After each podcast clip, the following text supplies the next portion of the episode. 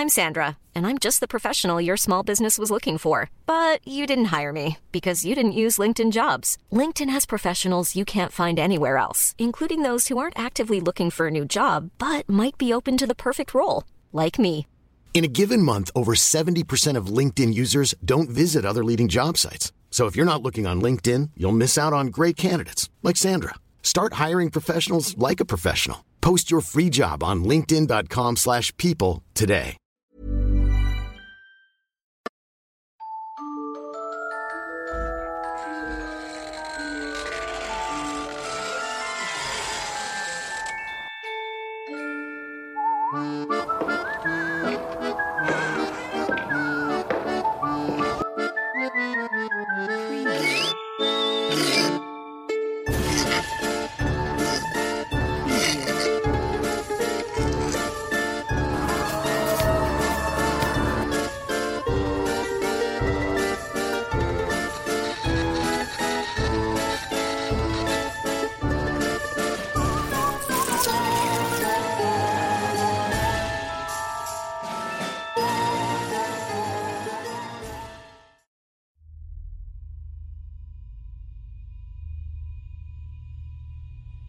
Escuchando historias, un día me platicaron algo muy extraño. Una especie de relato paranormal llamado Agárrate Juanito. Y tiene que ver con el entierro de personas en las bases de un puente para que resista y no se derrumba con el tiempo. Durante el mes de mayo en el año 1927, los aguaceros fueron fuertes y constantes, al igual que los meses siguientes. Sin embargo, durante el mes de septiembre hubo una tormenta inusual. Tal fue su magnitud que el río aumentó su caudal hasta salir de su cauce natural. Los salvaterrenses estaban alarmados. Santo Domingo se ve inundado y en la hacienda de Sánchez, el agua llegaba a la rodilla de los peones que saqueaban los enseres de la casa. El servicio de tranvías fue suspendido y lo mismo había ocurrido en San José del Carmen.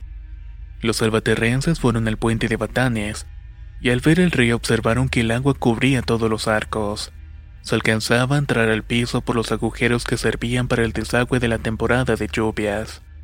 La población regresaba todos los días para cerciorarse de que el agua no lo hubiera derribado durante la noche. El diluvio fue tan intenso que las autoridades municipales ordenaron que para resguardar la seguridad de los habitantes, desde las 6 de la tarde hasta el amanecer del día siguiente, ninguna persona debía cruzar el puente. De esta manera establecieron guardias de gendarmería en las entradas del mismo.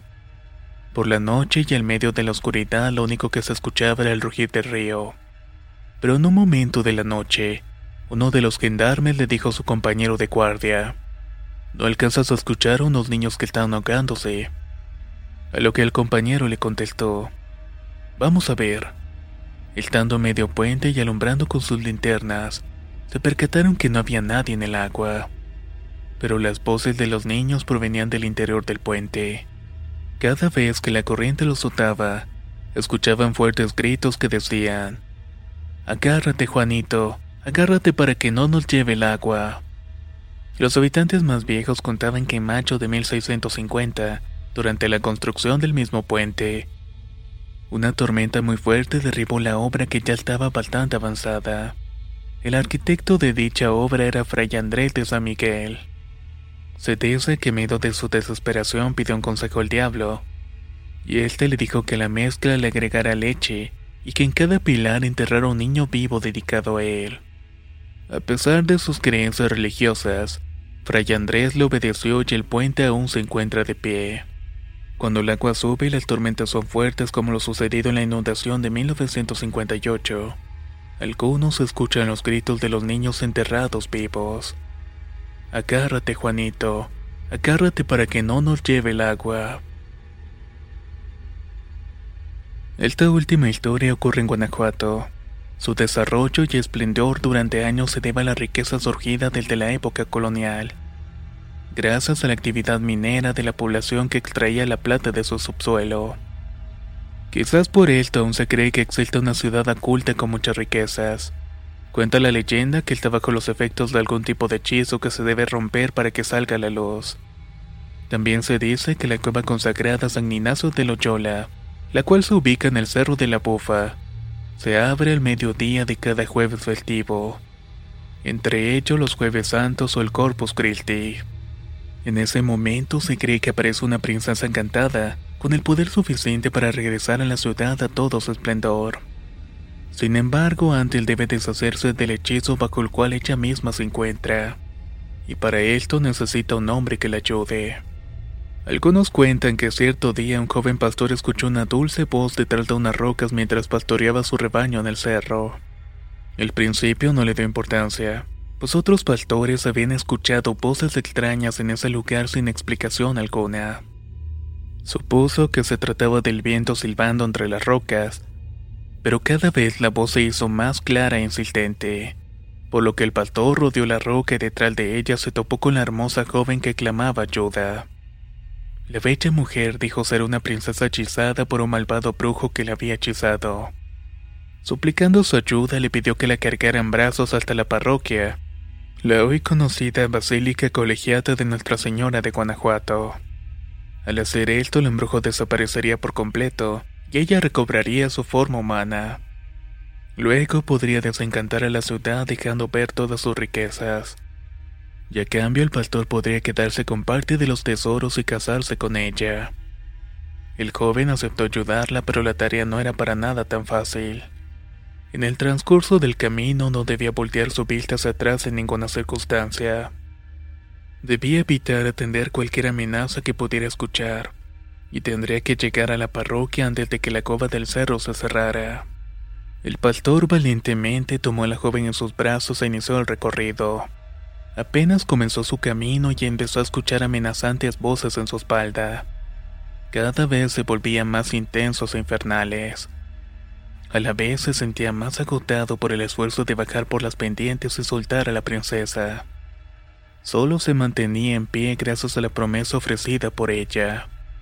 Después de un gran tramo recorrido, las estridentes voces le provocaron gran angustia, y al sentir un peso diferente sobre su espalda, Volteó sin pensarlo y al instante la bella princesa se transformó en una serpiente, mientras que él se quedó petrificado.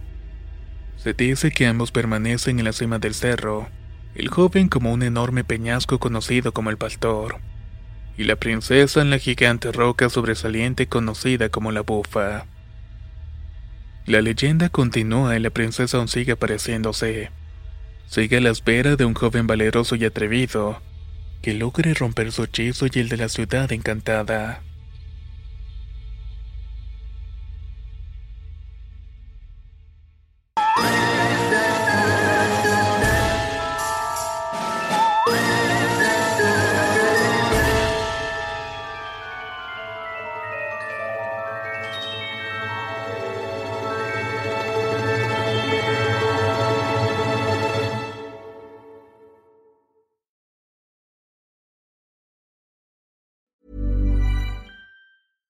Even when we're on a budget, we still deserve nice things.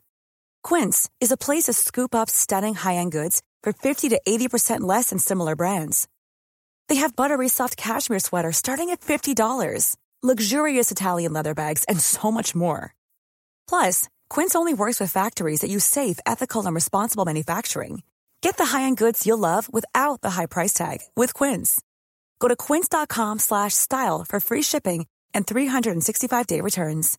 How would you like to look 5 years younger? In a clinical study, people that had volume added with Juvederm Voluma XC in the cheeks perceived themselves as looking 5 years younger at 6 months after treatment. Look younger, feel like you. Add volume for lift and contour in the cheeks with Juvederm Voluma XC. Reverse signs of aging by adding volume to smooth laugh lines with Juvederm Volure XC. For important safety information and to find a licensed specialist, visit juvederm.com. That's J U V E D E R M.com. Not for people with severe allergic reactions, allergies to lidocaine, or the proteins used in Juvederm. Common side effects include injection site redness, swelling, pain, tenderness, firmness, lumps, bumps, bruising, discoloration, or itching. There's a risk of unintentional injection into a blood vessel, which can cause vision abnormalities, blindness, stroke, temporary scabs, or scarring. Talk to a licensed specialist to find out if it's right for you.